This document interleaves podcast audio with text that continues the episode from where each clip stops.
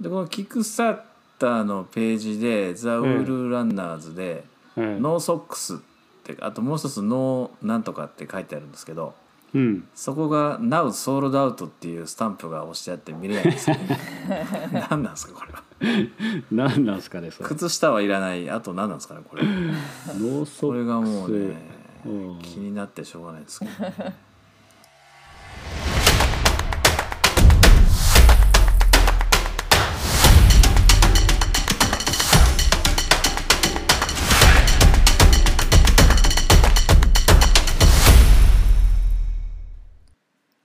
皆さんこんにちは。シリコンバレー VC トークホストの野村です。いつも聞いていただいてありがとうございます。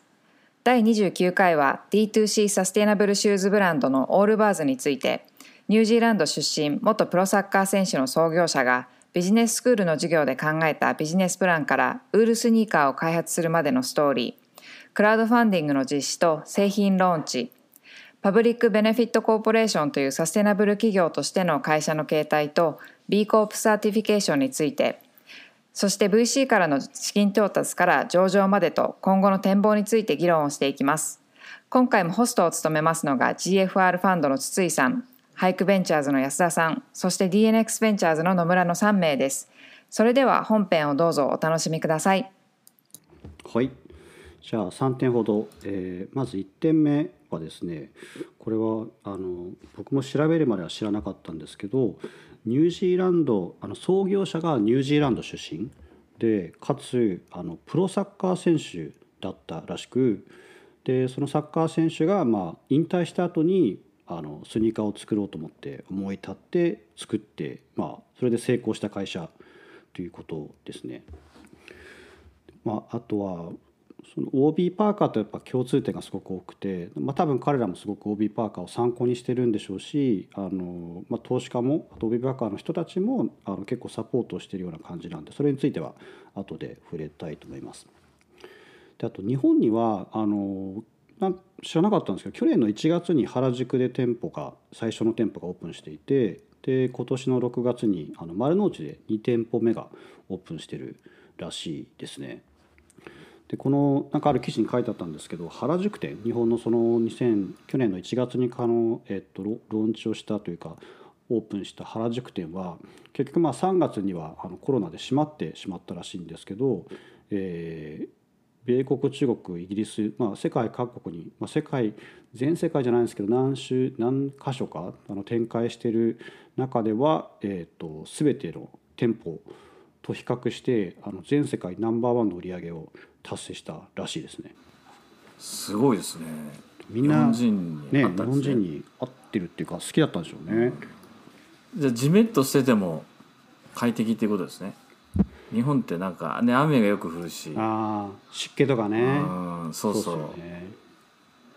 確かに一番最初のあの繊維はジメッとしてるとものすごいあジメッとしてると結構不快になったらしいんですけど34年前にあの繊維を変えたらしいんですよね。確かウールかなんかにあのなんだっけな植物性の繊維かなんかを入れることで、えっと、あのひんやりするっていう効果があの、まあ、体感できるようになってでそれ以降結構東南アジアとかでも展開できるようになったっていうふうになんか言ってましたね。うん。あのユニクロのあれみたいですね。来たらそれやりはいはい。まああれは化学品でできてると思いますけどこうん。ちらは自然、自然に作ったんですねそういうの。自然そうですね、まあ、そこはとことんこだわってるみたいですね。いいですね。そうなんですよ。なんでこのブランドもっと前に知らなかったんだまあ知ってたんですけどうん。なんかね だからそうまあさっき話してた通り店舗にも23年前に遊びに行ったんですけど、うん、全然買う気が起きなかったって当時はおかしいな。まあそれが1点目。で2点目はあの、ね、冒頭での、まあ、野村さんもあの言われてましたけど、えー創業は2016年でまだ5年間しか経ってないんですけどでなんと今週上場して、えー、とマーケットキャップ、まあ、時価総額ですね。時価総額は約4ビリオンだから4000億円ぐらいですかね、まあ、だからまあね OB パーカーとか創業が2011とかだったんでほぼ10年ぐらい経っててなので結構 IPO までのその期間が短いですよね。最近のそのベンチャーというかスタートアップには珍しく。うん5年しか経ってないんですね、うん。もっと前からあるイメージでしたけど。ありますよね。あうん。確かにキックスターターとかで最初にその発売を開始した時は、まあ、オールバーズという名前じゃなかったらしいんですけど、まあ、2014年なんでその時から考えるとまあ、えー7年か、まあ、それでまあ7年ですよね。うん。短いですよね。早い。で最後に3点目に、えっとサステナビリティそのサステナブルグロース S、最近だと何て言うんでしたっけ？SG SDG とかっていうのかな？SGE ESG ですね。ESG ああ。まあだからそれを目指してる会社でもあって、えーまあ、素材はほぼ全て天然のもの。なるべくその、まあ、二酸化炭素を排出しないようなその素材を気をつけて使っているしこれも後で詳しくやりますけどその会社も実は普通の株式会社じゃなくてあのアメリカに特有のそのパブリック・ベネフィット・コーポレーションっていうあの多分そのボトムラインをその一つじゃなくてこう複数のボトムラインを目指す会社ってあるじゃないですか。なんか利益だけじゃなくてそれ以外のことを追求する。っていう観点で、えー、と違うその形態をとっていてでその PBC っていうその言われるんですけどパブリック・ベネフィット・コーポレーション PBC のまま上場を行った数少ない企業のうちの一つですね。うん。でも買えるんですね。あ買えますね。ふ普通に。でも IPO は普通にしたってことなんですね。IP は普通にします。そう。ダイレクトレクセンでもなくスパックでもなく通常の IP ですね。はいはいでなんかねポ PBC って知らなかった。あし、まあ、なんとなく聞いたことあったんですけど今回ちゃんと調べてみてよく分かったんでそれは後ほどあの説明します。はい。今回はファウンダーの、ははいいバックグラウンドも結構ユニークな感じですけれどもファウンダーストーリーから入っていきましょう。はいですね。これはちょっとやっぱ調べてて面白かったですね、えー創業者は2人いるんですけど、まあ、一般的には2人なんですけどほぼ1人で始めていてでその一番最初の創業者がティム・ブラウンティモシー・ブラウンっていうあのニュージーランド人ですね、まあ、ニュージーランド人、まあ、ニュージーランド人なんですけど、えっと、生まれは実はイギリスであの、えーコンコングレトンっていう多分、えっと、中央部のマンチェスターとかの近くで生まれたんですけどおそらくあの、まあ、ご両親は多分ニュージーランドの人でで幼い頃にニュージーランドに戻って、えーでなんかこの辺はあんま書いてないんですけど何かのきっかけでそのサッカーを始めるんですね。でクラブチームに入りあのニュージーランドの、えっとまあ、歴史のある古いチームであのミラマーレンジャーズっていう、えっと、チームがああるらしいんですけどでそこで14歳の頃から、まあ、クラブチームでずっとプレーをして、まあ、学校に行きがてらずっと19歳の時までそれを続けます。でその後で、まあ、彼この後もそうなんですけどすごい転々としてるんですけど大学はあのアメリカのオハイオ州にある University of Cincinnati に行ってでそこでもずっとサッカーを続けるんですよね。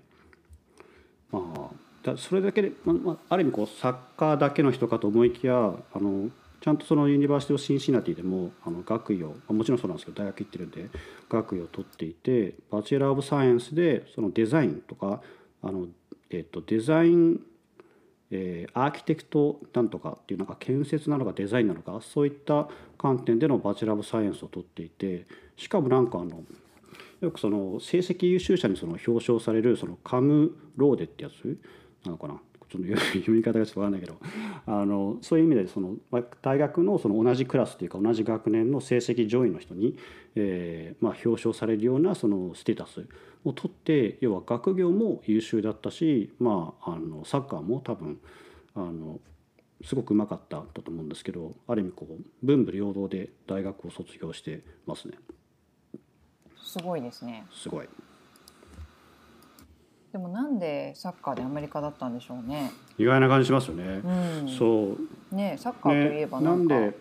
ヨーロッパのうんイメージが強いですけどね。うんまあ、14歳もねそんなに早くないですもんねですよね14歳かうら、ん。あでも始めたのはニュージーランドか、でそのままアメリカで続けたっていうことなんですよね。ですね。うんですね。まあ確かに、うん、なんでアメリカ今なんですかはね、うん、今はでもすごいですよサッカー人気。アメリカで？アメリカで。うんすごいやってますね。女子サッカー強いですよね。そうそう、まあ、このだうんでも彼が始めたのってもう90年代ですよね。大学だから2000 2000年。の初めが。そうですよね。今でこそなのかもしれないですけどサッカー熱はあってあの、うん。うん。サンノゼにもちょっと名前がどうかと思うんですが、アースクエイクっていう。地チ震の地震、あまり穏やかではない感じですね、えーちょっとドキッとしますよね。日本人的にはね。なんかまあプレーをしながらスタジアムを揺らすぐらいのプレーをするっていううんことなんですかね。まあ、でもそうですよね。確かに。で、まあ、彼はそのどういう理由なのかわからないんですけどアメリカの大学に来て学位を取り、えーサッカーも続けで大学の卒業大学卒業後はそのままプロサッカーチームに入るんですよね。でまた場所もそのオハイオからバージニア州ってまあちょっとこうあの移動しでそこの、えっと、リッチモンド・キッカーズっていう、えーでそのチームは当時そのアメリカでいうそのプロのリーグも結構なんかこうレベルが分かれていてあの3つ目に強いリーグ USL セカンドディビジョンあの多分チャンピオンリーグがあって USL のファーストディビジョンがあって USL のセカンドディビジョンがあるんだと思うんですけどその USL セカンドディビジョンという3つ目に強いリーグの、えーに属しているチームで、えー、とプレーを、えー3年ぐらいかなしたのかな。うん、これフルタイムですか？ねフルタイム。J2、J3 みたいな感じですよね日本。J3 ってあんのかな、うん。日本で確かにね、マイナーリーグの下ってことですもんね、うん、野く。球でもね。マイナーリーグだと食べていけないって言いますもんねみんな。じゃあ多分なんかいろんなその掛け持ちはしてたんでしょうね、うん。おそらくね。でそのアメリカでそのな数年プレーした後に、えっと、オーストラリアにまず、まあ、ニュージーランドじゃなくてオーストラリアに移ってでそこでオーストラリアはなんか多分チームがそんなないからオーストラリアとニュージーランドの2つの国でまたがったそのプロリーグが A リーグっていうプロリーグがあるらしいんですけど、えそこのあのニューキャッスルっていうあのシドニーのちょっと北にあるその町にあるニューキャッスル・ジェッツっていうところで、え結局これは1年間だけですかね。2006年から1年間だけプレーをして、えでその後あの母国のニュージーランドで新しくあのウェリントンってあの首都ですね。ウェリントンでウェリントン・フェニックスっていうチームができるっていうことに、えーとまあ、タイミングに合わせてその創業メンバーじゃないですけどその最初のプレイヤーの一人として、えーそこに、えー、と参画して、えーそこでその5年間ぐらいプレーしますね2012年までの5年間プレーして、えーます。でそういう意味だと確かに、ね、そのサッカー選手がみんなが憧れるようなイタリアとかイギリスとかではなく、まあ、アメリカだったりオーストラリアだったりっていうのはちょっとあるのかもしれないんですけど、まあ、一応ニュージーランドの中ではすごくあの、えーまあ、うまいプレーヤーであのアンダー20でもプレーしてますしアンダー23あの23以下のその代表にも選ばれていてでフル代表も2004年だからもうアメリカにいる時ですよね23歳の時に、え、とフル代表をデビューしてますね。でずっとフル代表でもプレーしていて、えっと2010年にはその代表のそのバイスキャプテン、まあ、一時期キャプテンだったりした時もあったんですけど、えー2010年には代表のバイスキャプテンとしてあのワールドカップにも出場する予定だったんですけど、えー残念ながら直前で怪我をして出場機会はなかったはなかったんですが、まあ、ある意味こうとは言いながらまニュージーランドを代表する選手、まあ、代表するサッカー選手の一人ではあったみたいですね。うんそこからどういうふうに起業するに至ったんでしょうね。そう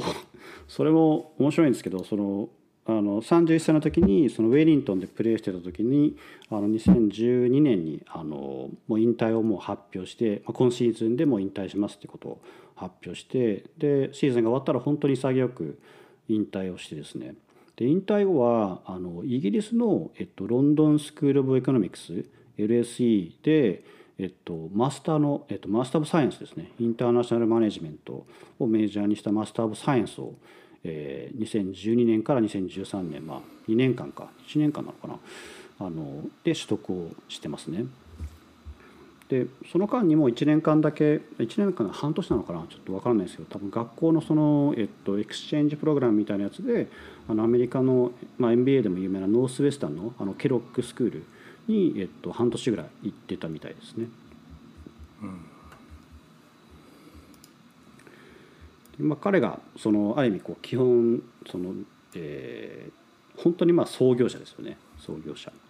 でもう一人あのコーファウンダーと呼ばれてる、まあ、今の今の体制もコーファウンダーでコ CEO なんで2人 CEO がいるんで、まあ、この前やったボービー・パーカーもそうですし以前のロビン・フッドとかもそうでしたよね。で、えっと、2人体制なんですけどでもう一人の、えっと、あの創業者はあのジョセフ・えー、ズウィリンガーっていう、えー、人になります。で彼についてあんまりねあのなんかストーリーとかがなくてちょっと幼少時代は何をしてたかとかどういうその家庭で育ってたかっていうのは不明なんですけどあの大学はあの UC バークレーまだ多分なんでかんあのカリフォルニア出身だと思うんですけど大学は UC バークレーで、えっと、インダストリアルエンジニアリングの学位を取ってでその後、えっとニューヨークに行ってあのゴールドマン・サックス証券でアナリストをやってたんですけど、まあ、多分合わなかったんでしょうね、えー、1年弱で辞め、えっと、再びサンフランシスコに戻ってきてコンサルのあのデロイトコンサルティングで、えっと、3年働いてでその後はインダストリーベンチャーズっていうなんかこうサステナビリティをテーマにあのファンドファンズファンドに投資したりとか多分企業にも直接投資をしたりするあのファンドでもあったらしいんですけどそこであの1年間勤めた後、えー、またえっとですねあのウォートンスクールですね彼はビジネススクールであるウォートンの、えー、ペンシルバニアのウォートンスクールに入ります。これなんかこの辺からちょっとこうウォービー・パーカーと似てるなっていうのを なんとなく 感じるあの確かに。ところがあって、はい、でかつ今週そう考えるとこの30日間でウォートンスクールその出身の創業者が作った会社が2社連続で起業し、まあ、IP をしてるから、うん、結構な業績ですよねウォートン。すごいな、うん、そう思うと MBA の企業って結構多いですよね。確かレント・ザ・ランウェイとかもそうでしたよね。レント・ザ・ランウェイ HBS です。まあ確かに HBS はそういう意味でいっぱいまあいっぱいじゃないのか、うん、いっぱいいますね。うんうんうん。うん。確かねレントラーメンの時の HBS の人たちは結構多く起業していて確かブルーエプロンとかも同じ代の人であとね何社か結構有名な会社があるんですよ。ちょっとバンブルとかもそうでしたっけ？バンブルはちょっと覚えてないな。うん。デーティングアプリですですね。そうですそうです。あちょっと覚えてない、うん、かもしれない。なんかそういう波があるんですね。うん、あ当たり年みたいなね。うん、うん。うん、みたいですね。で、えっと、このジョーさんジョセフさんの話に戻るとあのウォートン卒業後は、えっと、またベイエリアに再び戻ってでここは多分彼のそのパッションなんだと思うんですけどソーラー財務っていう、えー、なんなんかな多分僕も全く聞いたことなかったんですけどあの本当こうサステナビリティとかをテーマにおそらくしてる会社であの実際に彼らはその藻類その海藻とかのその藻類から、まあ、海藻ってまあ藻ですね藻ですね。藻類からあの工業用の油とか燃料とかを作るあの面白い会社ででそこで、えー、VP of インダストリアルプロダクトとして6年間も働きますね。ちょっと多分野村さんも分かると思うんですけどそのビジネススクール出てこんな会社に行く人ってあんまりいないじゃないですか。かすごく面白いですよね。確かに。すごいフォーカスしてる感じですよね。ものすごいマイノリティ。うん。そういう意味でとこのジョセフさんはあのオールバーズのこのサステナビリティっていう角度にあの賛同してジョインしたっていう感じなんですかね。うん、そうですね。まあ、きっかけはあのキックスターターであの、まあ、これから話すあのキックスターターでそのティムが、えー、ティム・ブラウンがあの発売したその、えー、と一番最初のスニーカーを、えー、と見て購入したのがきっかけだったらしくただ結構他にもつながりがあってそのティムの奥さんと、えー、このジョセフは、えー、と UC バークレー時代のなんか同級生かなんかで、えーなんかジョセフの奥さんとティム・ブラウンの奥さんは UC バークレーのあの時のなんかベストフレンズだったらしいんですよね。よくわかんないけど。なんかそういうそういう多分つながりもなんとなくあったのかもしれないですね。でこの2人があの共同創業者みたいな感じになるんですけどあの靴のその開発という観点ではものすごい遡っていて、えーまずそのティムがプロサッカー選手だったのウェリントンでプレーしてた頃からあのこのなんかスニーカーとかやっぱ靴にすごく興味を持ち始めていてでオフシーズンにはなんかこのわざわざそのサッカースパイクを作る工場に見学に行ったりとかどうやってこれが作られてんだろうっていうのを興味が持ったらしくあの見に行ってまああのねオフシーズンなんか普通トレーニングとかしてると思うんですけど彼はそれをまああえてそういった工場にこうわざわざ多分場所もすごい離れてるでしょうけどあの行ってあのそれがいかにそのスニーカーという業界が非効率かっていうのをなんか痛感するらしいんですね。であの、まあ、彼自体は多分その靴がなんか好きだったみたいでその友達とかにあの趣味で革靴を作って渡したりとかしてたらしいですけど、まあ、なんかそれが多分こう、まあ、講じてあのスニーカーというかそのスパイクですね。スパイクに興味を持つようになって。でまあなんとかその毎年毎年そのなんかなんか繰り返しその新しいモデルとか出てるとかを見るとなんて非効率なんだろうと。もっとシンプルにその、まあ、サステブサステナブルな素材であの安くてかつスタイルもいいかっこいいみんなが欲しいと思えるようなその靴が作れるんじゃないか。っていうのをなんか問題意識として2008年9年ぐらいから持ち始めたらしいんですね。で、まあ、それはだからずっと続いていてあのまあ大学えー、とサッカー辞めた後もそうだし LSE で勉強している時もそうだしで多分具体的なきっかけはあのケロックにあの LSE からの交換留学で行った時にあの、まあ、ビジネススクールなんでそのビジネスプランを作るその授業があったらしいんですね。でその中でこの、まあ、サステイナブルな素材を使ったシンプルで安い靴を作るというアイデアをあのプランにビジネスプランに落とし込んでなんかみんなの前でその発表したらしいんですけど、まあ、まあ想像はつくんですけど、まあ、教授からも他の生徒からもなんかすんごい冷ややかな反応を受けたらしく、まあ、成功するわけないと。しかもお前はなんかソニーカーとか作ったことないだろうと。なんかど素人が何言ってんだみたいな感じであの散々言われたらしくただあの、教授が、まあ、救いの手というかまあ、本人は多分教授本人は諦めさせてあげたいって思ったみたいではあったんですけどまずまあじゃあニーズがあるかどうか、まあ、君がすごいパッションを感じてるの分かったとでもどう他にもどういう人たちがニーズがあるのか分かんないからまずとりあえずあのクラウドファンディングを使って、まあ、あの募集をしてみたらいいんじゃないかとやってみたらどうかというあの提案をしたらしいんですね。で彼はそれをまあある意味まああの真に受けてというかそれをまあちゃんとそのアドバイスを聞いてでだったらやってやろうということで、まあ、ケロクあの終わった後にまたロンドンに戻ってでロンドンかロンドンを拠点に、えー、なんか、イギリス政府からまたその補助金をもらったりとかあとまあニュージーランド出身なんでニュージーランドのそのウール団体からまた補助金をもらったりとかしていろいろとその研究をあの進めで当時の課題一番の課題はそのウールっていうのはやっぱりその柔らかすぎてスニーカーに耐えうるようなあの繊維にならなかったらしいんですね。まあ、なんでそれをいかにそのスニーカーとかものにまあ耐えれるようなその繊維を作るか生地を作るかっていうのがすごく一番の焦点だったらしくでそれもなんとかあの開発してで当時はですねまだジョセフはいないんであの兄弟と弟となんか一緒にやってたらしいんですよね。で大体そのまあ線が出来上がりましたと。でそのデザインもあのなんかニュージーランドで有名なデザイナーの人がいてでその人にまあデザインを考えてもらってで、えー、まあこの辺はその実行力がすごいと思うんですけど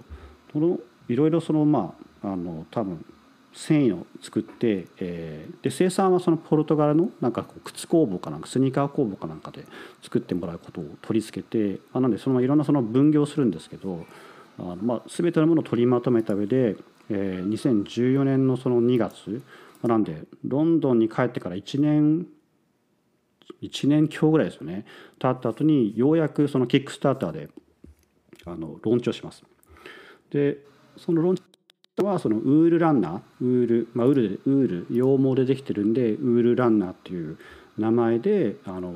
1モデルだけですね1モデルだけえー開発をしてただ色は結構カラフルでなんかオレンジがあったり赤があったり青があったり白があったりっていうなんか45色から選べてでそれを、えーまあ、当時の多分靴としてはすごく安いと思うんですけど、まあ、今でも安いと思うんですけど98ドルっていう値段で要は100ドルを切った、まあ、1万円弱ですよねで、えー、と発売を開始します。でえっ、と、まあ、本人もびっくりしたことにそれが5日間でなんと、えー1,000人ぐらいから約1200万120系を、えー、と12万ドルかを集めことができたのであの目標額はそもそも確か50 500万ぐらいだったんですよね。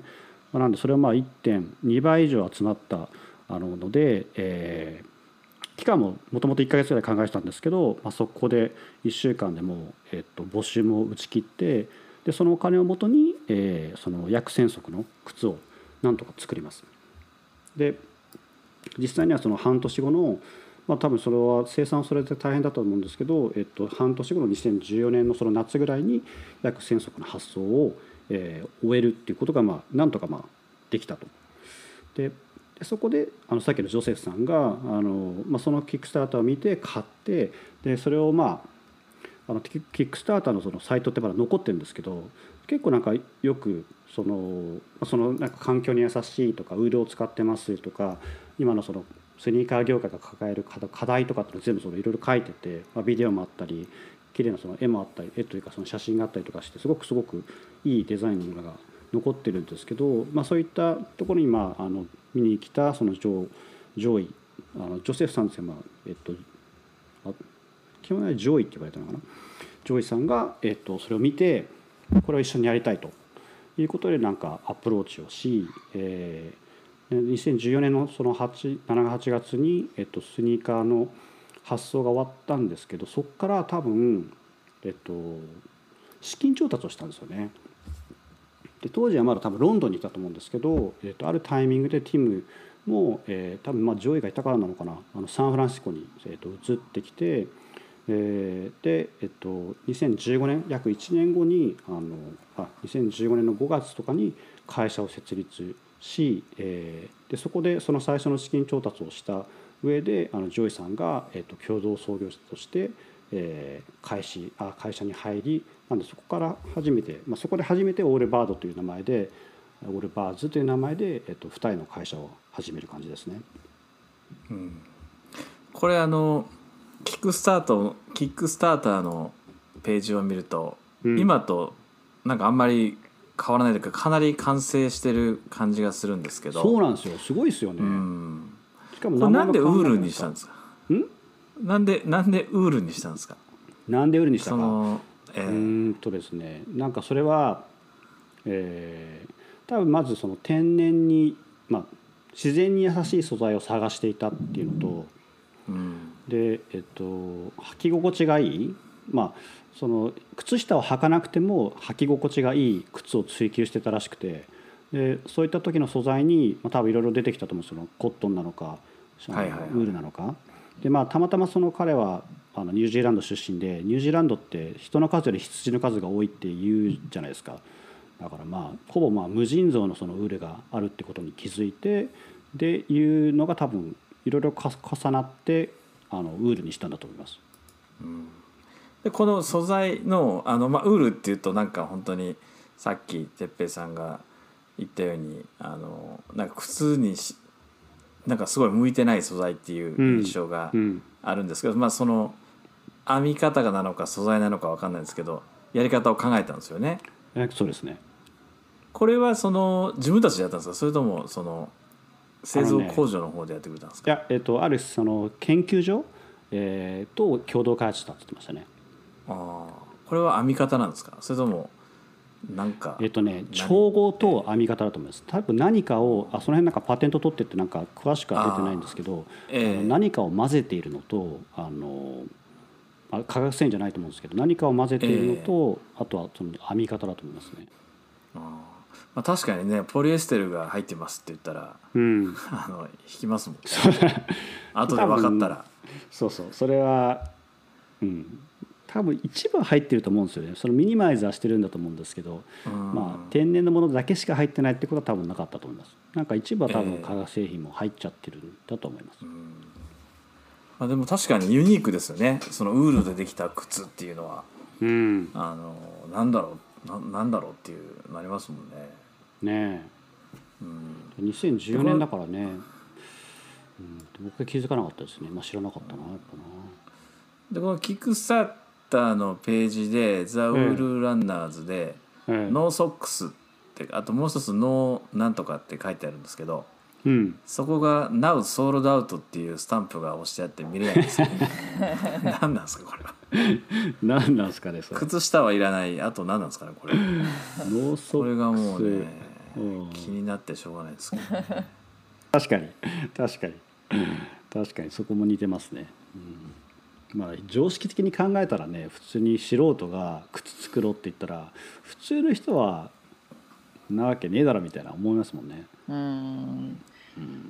まあでもこのティムさんのプロサッカー選手みたいなバックグラウンド考えても結構突き詰めるタイプなのかもしれないですね。ですかね。多分すごいねこ凝り性なのかなんていうか、うん。うん、しかもとことん追求するのが好きなのかもしれませんね。ですよねそんな感じ。こうやって作っていいからもう見当もつかないですね。本当ですよね。なんかこう皮切ってみたいなトンカチで叩いてみたいな。縫っていく。そうそうそうそ確かに。うこんな感じですよね。確かにね。と。知らないですけど。うん。なんかスコットランドとかで作ってそうですよね。うん。わかんないわかんないけど。はいはいはい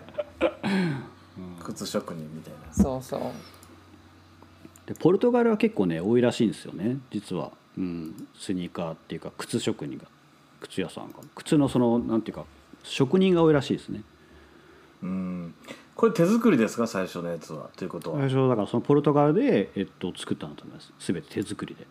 やそれを100ドル以外で提供できた。っうん。てことですか、みたいです。へえすごいですよねあ後から出てくるんですけどやっぱグロスマージンはちょっと低いんですけどね。だからロー。ビー・パーカーとかに比べるとね。はいはいはい、うん。営業ちょっと業績はだから苦労してますね、うん、あー。ユーザーに優しいですねでもねそれユーザーには優しいですね。ううんん。相当。へえそう。だからねそのサイトを立ち上げてあそのでオールバーズあそうあのまあ名前はなんでオールバーズかというとここもなんかこ、まあ、ニュージーランドのそのなんていうか気持ちが現れてるんですけどニュージーランドってその最初に人が住み始める前はあの二足動物もしくは四足動物って全くいなかったらしくてで鳥しかいなかったんですって。だからまあだからオールバード、まあ、鳥しかいない全て鳥っていう名前らしいです。うん。でも鳥は使ってないんですよね。鳥は使ってないです鳥は使ってないと思うんんですねオール、うん、まあでもソールの部分とかね多分なんか他の素材とかも使われてるんだと思いますね。ああそっかそっか。私はてっきりあのオールバーズの靴はすごい軽いからこうそれ履いたら飛べちゃうみたいなイメージでついたなと思ってましたあそうそう僕もそういうイメージあって。したそうそうそう。なんかもう履いた履いたら飛んじゃうぐらいの軽さみたいな感じでしたよねそれはでもかなりあれじゃないですか。昭和な昭和のテレビコマーシャルみたいな。靴履いたら飛んでくみたいな。あれ。確かに想像つく。なんかスニーカーに羽が生えてヒラヒラしてるとか。そうそうあられちゃうみたいな。そうそうそう。運動会で勝てるみたいな。そうそうそうこれ VC からの最初の資金調達と上位が参画するタイミングがほぼ一緒に見えるんですけどこれは偶然なんですか？そう多分だからね上位が入る条件にあったんだと思うんですよね。そのちゃんと資金調達できることが、じゃないと彼も多分心配だと思うんで。でおそらくそのなんでタイムラインがすごくあの分かりやすいんですけど2015年の5月に会社を設立してで資金調達の発表を2015年の7月にするんですけどで最初にやっぱお金を入れたのはあの、まあ、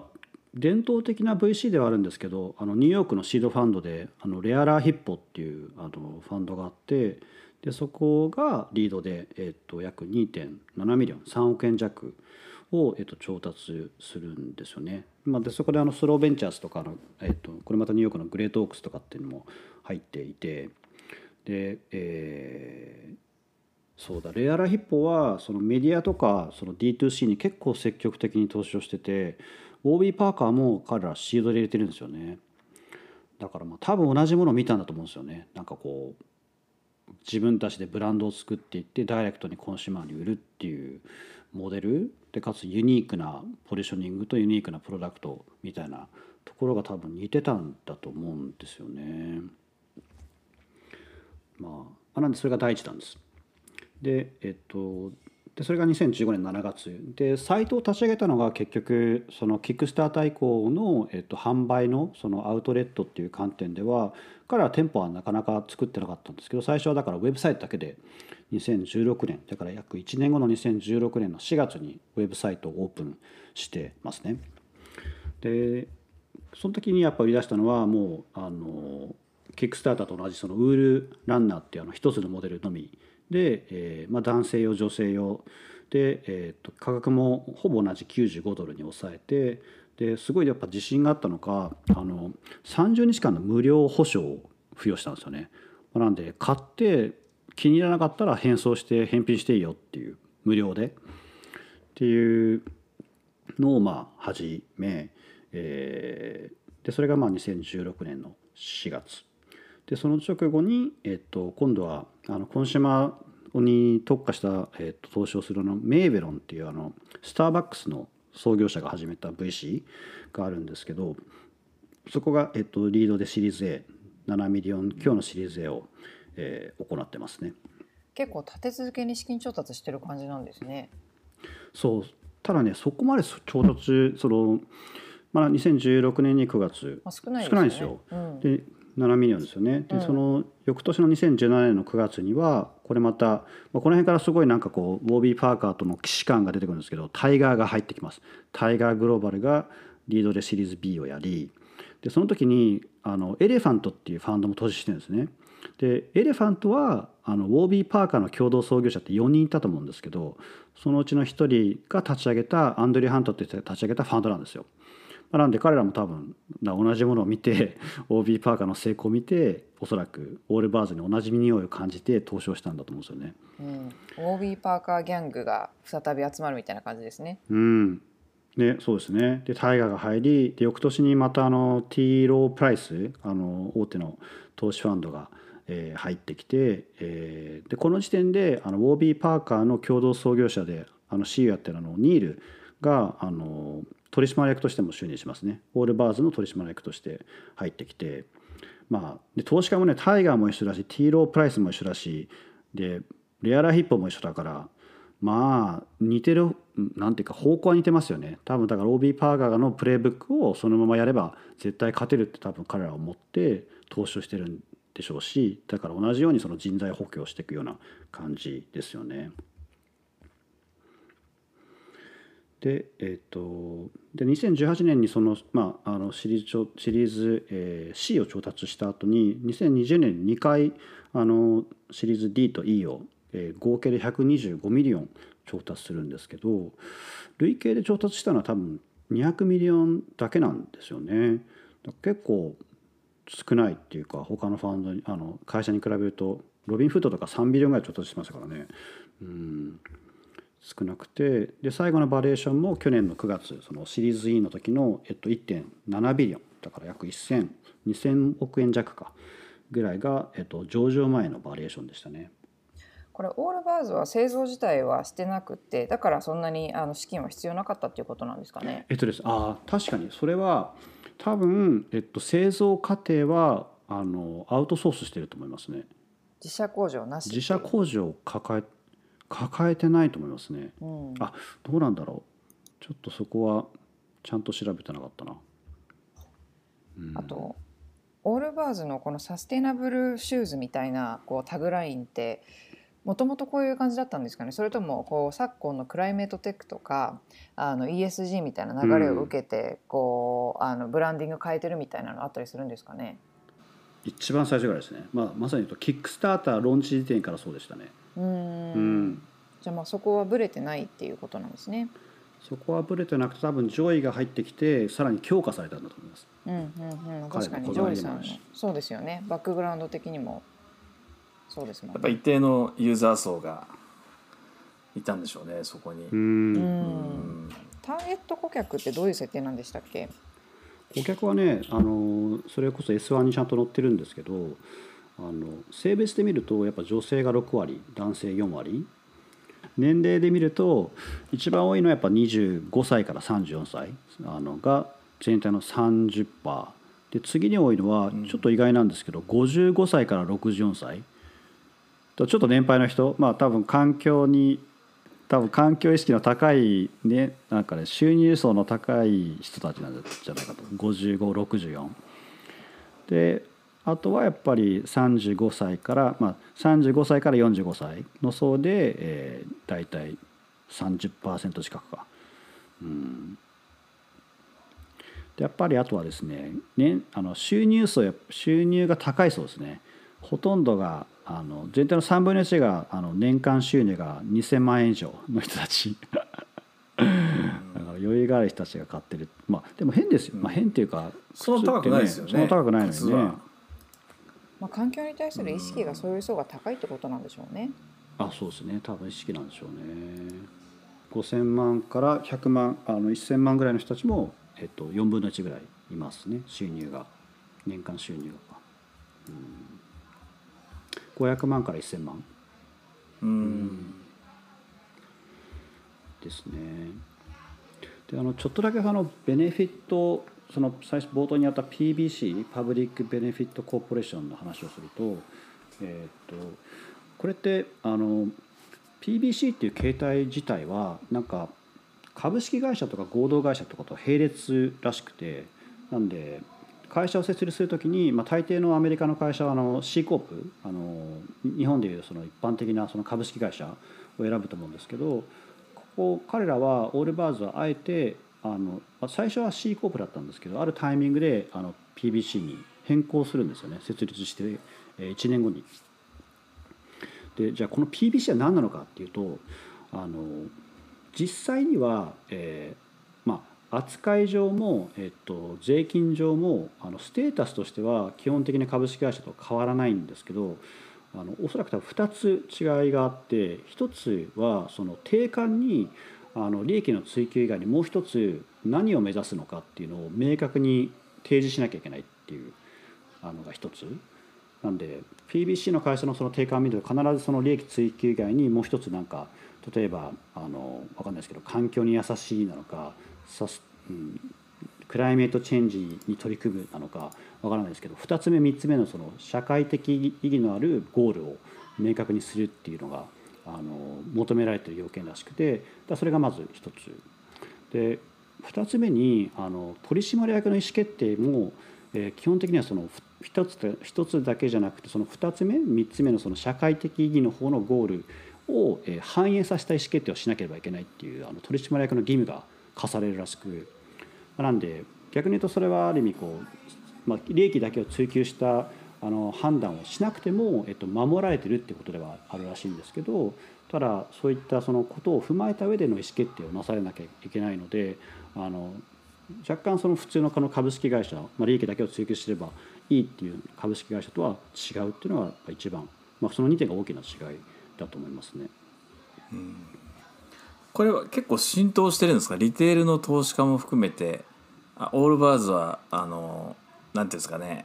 えー売上とかうん。ネットインカムだけを見て投資判断をするんではないっていう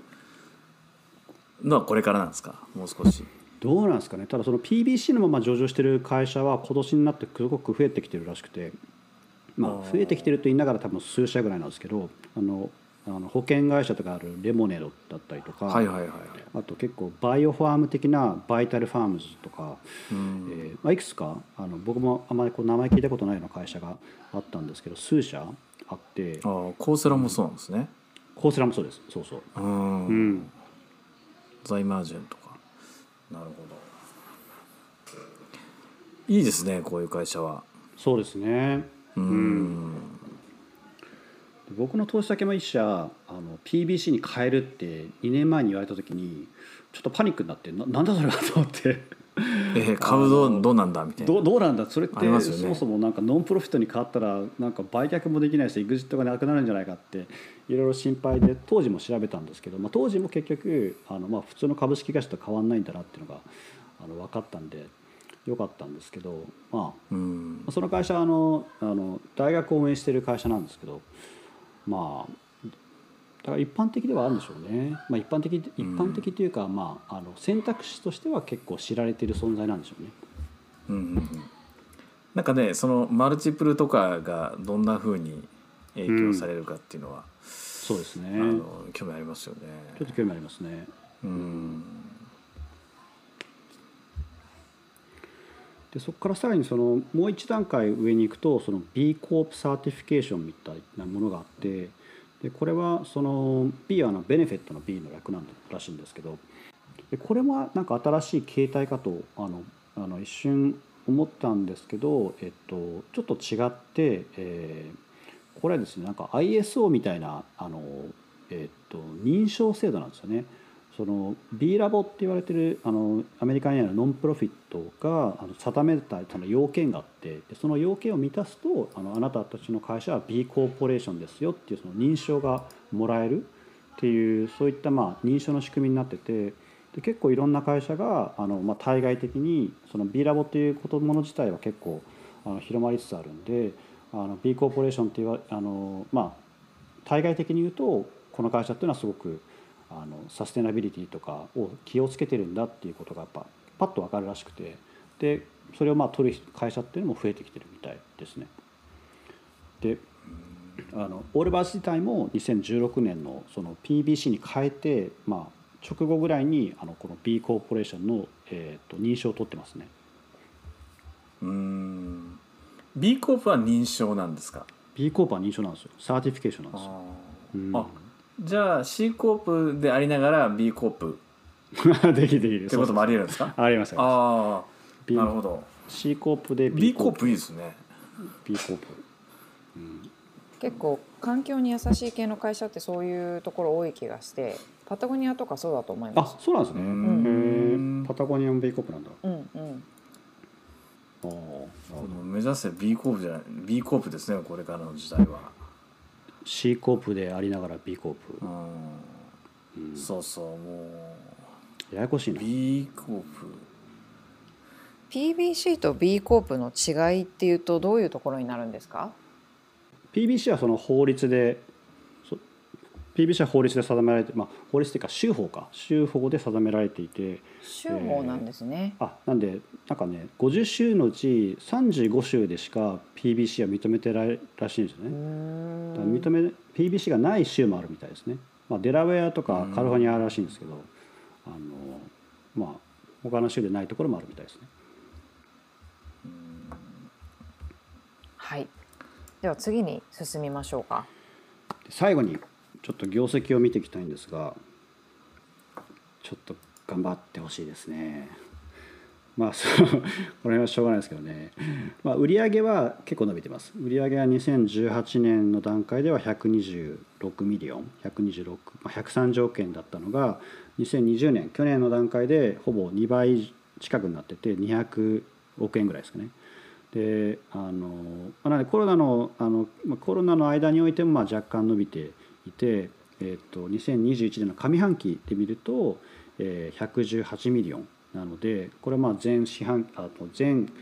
前同期で比較すると,、えっと約30%ぐらい伸びているので、まあ、118 million なんでまあ2倍すると200 million ちょっとかだから2021年はもしかしたら2020年に比べるとそこまで伸びはないかもしれないですね。でボービー・パーカーとの圧倒的な違いはあの店舗の売り上げがすごい少ないんですよ。フィジカルショップリテール店舗での売り上げっていうのはたったの10%ちょっとででボービー・パーカーは半分だったんですよね。だからん多くの人がまだまだあの靴を、えーまあ、オンラインで買っているっていうのとであとまあ店舗が圧倒的に少ないっていうのもあるんですけどオービーパーカー140店舗ぐらいも全世界にあある中であのオールバーズは、えーアメリカ国内で15店舗。で国外だと12店舗。なんで27店舗しかないじゃないんですよね。うん。そうなんですよ、ねうん。うんネットで買いやすいんですかね。あのきっちりしてなくても僕は持ってないんで何とも言えないですけど。確かにね。眼鏡だとなんか合わないともメガネは難しいですもんね。う不自由になりますもんね。う、うんん。あと革靴とかね女性のハイヒールとかも。うん、なんか3つぐらいサイズを買って1個だけ残して2つ返すみたいな感じですよね。なんかオールバーズは、まあ、ちょっと横も幅も勝手に伸びるしウールだし。縦も。うん。うん、それはありますね。うん。ね、あと種類も少ないですもんね。うん。でね利益はね全然出てないんですよ営業赤字垂れ流してる感じであの、まあ、グロスマージンは50%ぐらい維持してるんで、まあ、OB パーカーの60%に比べると少ないは少ないんですけどまあ多分他の多分なんていうか、えーリテールブランドに比べたら多分そんなに遜色はないはずでただやっぱり見てるとマーケティングコストがえらいかかるんですよねだからなんだかんだやっぱ知名度をそんなマーケティングしてるんですか？すごいんですよ売り上げがあのそう100だからね売り上げの20%ぐらいはもうマーケティングに突っ込んでますね。うん 20%40% 売り上げが100例えば上半期で見ると120 million ぐらいがレベルなんですけどあの marketing expense で26 million。だから4分の 1? あの2020年通年で見ても200 million。売り上げだとすると50 million ぐらいマーケティングに突っ込んでるんで。結構ちょっと他のなんかナイキとかとも比較はしてないですけどまあ知られてる人には知られてるとはいえ別に万人に知られてるわけではないのでうんなかなか、うんうん確かにねもうちょっとうまくできそうな気もするけどな何なんだろうな履いてる人もいっぱいいますからね。D2C ブランドだし、まあ、ソーシャルメディアマーケティングめちゃくちゃ重要ですようね。ん私もあのインスタとかフェイスブックでオールバーズなど見ない日ないですからね。確かに確かに僕も検索し始めてからものすごいフェイスブック出てきますもんねインスタとかでもうん僕でもあの商品クリックしたらメガネの広告いっぱい出てきましたよ。そのウォービー・パーカーの広告がずっと追いかけてきましたね。しかもその選んだ見たやつを並べて。とりあえず買ってみたらいいじゃないですか一回。あ買ったら消えますかね。いや買ったらもっと出てくる。あ買ったらもっと出てくると思いますけど。だからねもうちょっと店舗出してもいいのかもしれないですけどね。もう US で15店舗。US で15ウォービーパーカー US で140店舗あるから10分の1ですよね。うんバーリンゲームとかに作ってくればいいのになオールバーズ。めっちゃ買うけどな。うん。めっちゃ買いに来ますよ僕、うん、はい。ということで、えーオールバーズ、えー見てきてましたけれども、えー11月3日に、まあ、上場を果たしたということで、えっと今後の成長戦略なんかはどういう見通しになってるんですか？計画、まあ、成長せ成長はあれですね、まあ、多分2つあの今でもやってますけどあの、えっと、スニーカー以外のアパレルだから T シャツからあのスウェットからパーカーから、まあ、ソソックスもやってますけど、うん。スリッパとか。スリッパとかねスリッうん。うん。とかとかそのいろんなその、えー横展開っていうかその、えっと商品の展開を増やしていってるっていうのが一つ。であともう一個やっぱ海外展開ですよね。彼らが考えてるのは。うん。国内に店舗増やすっていうよりも海外展開先にやるみたいな感じなんですかね。まあ国内に店舗を増やすのも考えてるのかと思うんですけどうん。まああれなんですまあ多分そのニュージーランド出身なんで、まあ、発想がグローバルなんだと思うんですよね。別にアメリカの会社じゃないっていうかあの全世界で売るっていう、まあ、だからオンラインに結構こだわってるっていうのはあるんだと思うんですけどうん。でも多分どっかのタイミングでこの営業赤字をあの止血を止めないとちょっと大変な気がしますね。追加の資金調達をまあデッドでするのか追加調達をするのかちょっと手を打たないといけないですよね、多分ね。結構 D2C ブランドって IP をした後に苦労するケースってあの多いような気がするんですけどそういう意味だとオールバーズってこう見通し的にはどうなんですかね？まあ難しいですよね。そのまあ尖ったブランドとして始まるんですよけど結局やってることはなんていうかギャップとかナイキと変わらなくなってきちゃうんででっかくなればなるほど。そうすると競争意もなんかそがれてくるし、うん、マージンとかもどんどんどんどん低くなってきますからね。だからね近いデザインのグッズとかありますよね。他のメーカーが。あれどっかで見たデザインだなっていう。うん、出してありまますすねよね。まあみんなコピーコピーもしやすいですからねそういう意味だとね。ねえ。だからこのスリッパなんかはあれじゃないですか。ワークフロームホームの人がうん、履きそうなうん。うん感じも、しかもねあったかそうですもんね。アグみたいな感じ。これから。うん。これから冬だから。うん。うん。あまあ値段ももうちょっと高くてもいいんですかね。そのあのお金に余裕がある人たちが買ってるんだったら、いや多分ね100そこが多分この PBC である理由でその利益だけを考えたら多分価格を上げて利益率を上げるんだと思うんですけど PBC だからねなんかダブルボトムラインじゃないですけどむやみにその利益を追求しないっていう、うんまあ、リリテールの投資家としてそれは買いなのかどうかってちょっと悩みますねこれ。なんかうん商品は買うけど株は買わないみたいな。うん。どうなんだろうな。まあそんなことないか。そんなことはないですよね。多分それに共感する人は株主だとなって支え続けたいっていう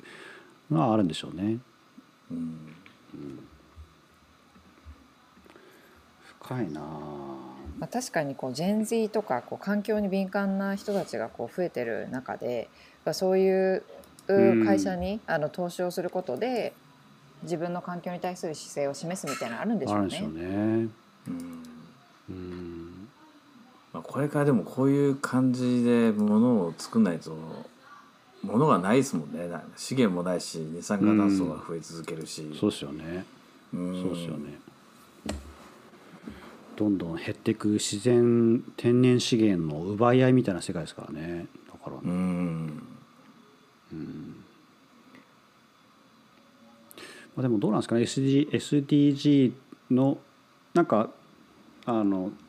記事とか読むと SDG を意識した企業の方が実は長期的に見ると成長率が高いとか言うじゃないですか。とか結構 SD SGD とか SGE に特化したファンドとかも出来上がっている中でまあ結果的にうまく回るのかもしれないですよね。今ね Google とかマイクロソフトとかうまくいったところからもう俺らはカーボンニュートラルだって言ってもうお金がいっぱいあるんで、うん。あのカーボンクレジットをあのこういろんなところから買ったり、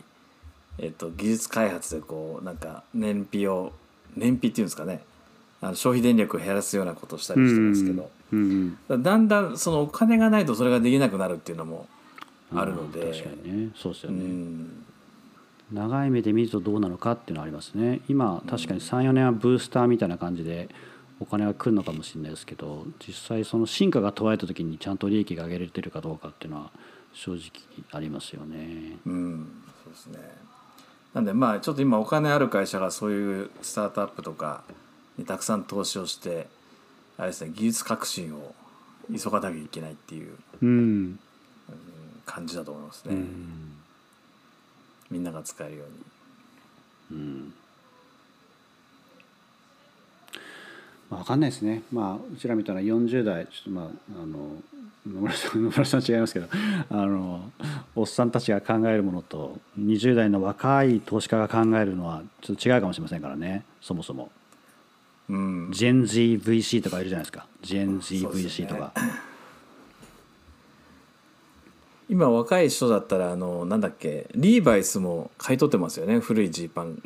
買い取って。そうそう。でそれ若い子は別に買って履いてるんですよね。う。ん、うん、古着ね。うん。あそうだ。ちょっと IPO 忘れました。IPO, IPO そう IPO そう一昨日 IPO しました、えーで元々の価格レンジは12ドルから14ドルだったんですけど、えっと、IPO プライスはちょっと上回って15ドル。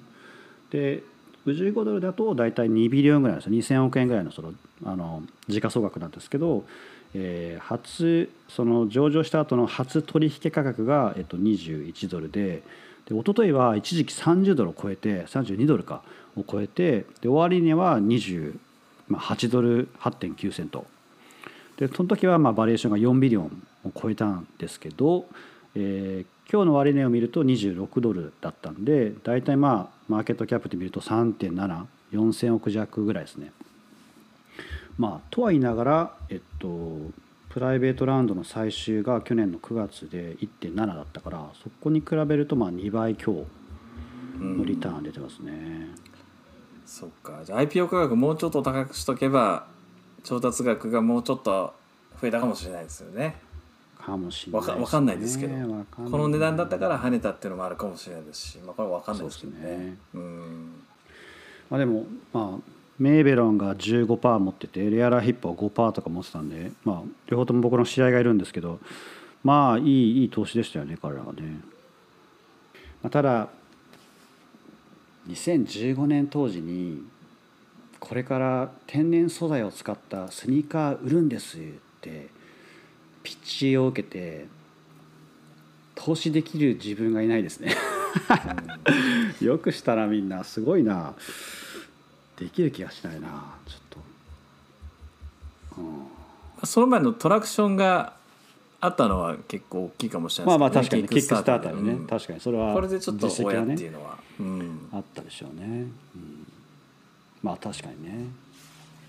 まあ、あとはウォービー・パーカーのこう D2C としてのこう成功パターンみたいなのを見出した投資家たちだったから。まあ、ボビー・パーカーの成功を見てればある程度はあのあり得るかなって確かに思うかもしれないですよね、まあ違う分野でカテゴリーが違って、まあ、そうですね、まあ、だからレアラヒッポなんだろうな。レアラヒッポなんて全然そのサンフランシスコの会社とか投資しないわけですよ、まあ、彼は東海岸中心だからあのだからすごいマッチだったんだろうなって気がしますね。うん。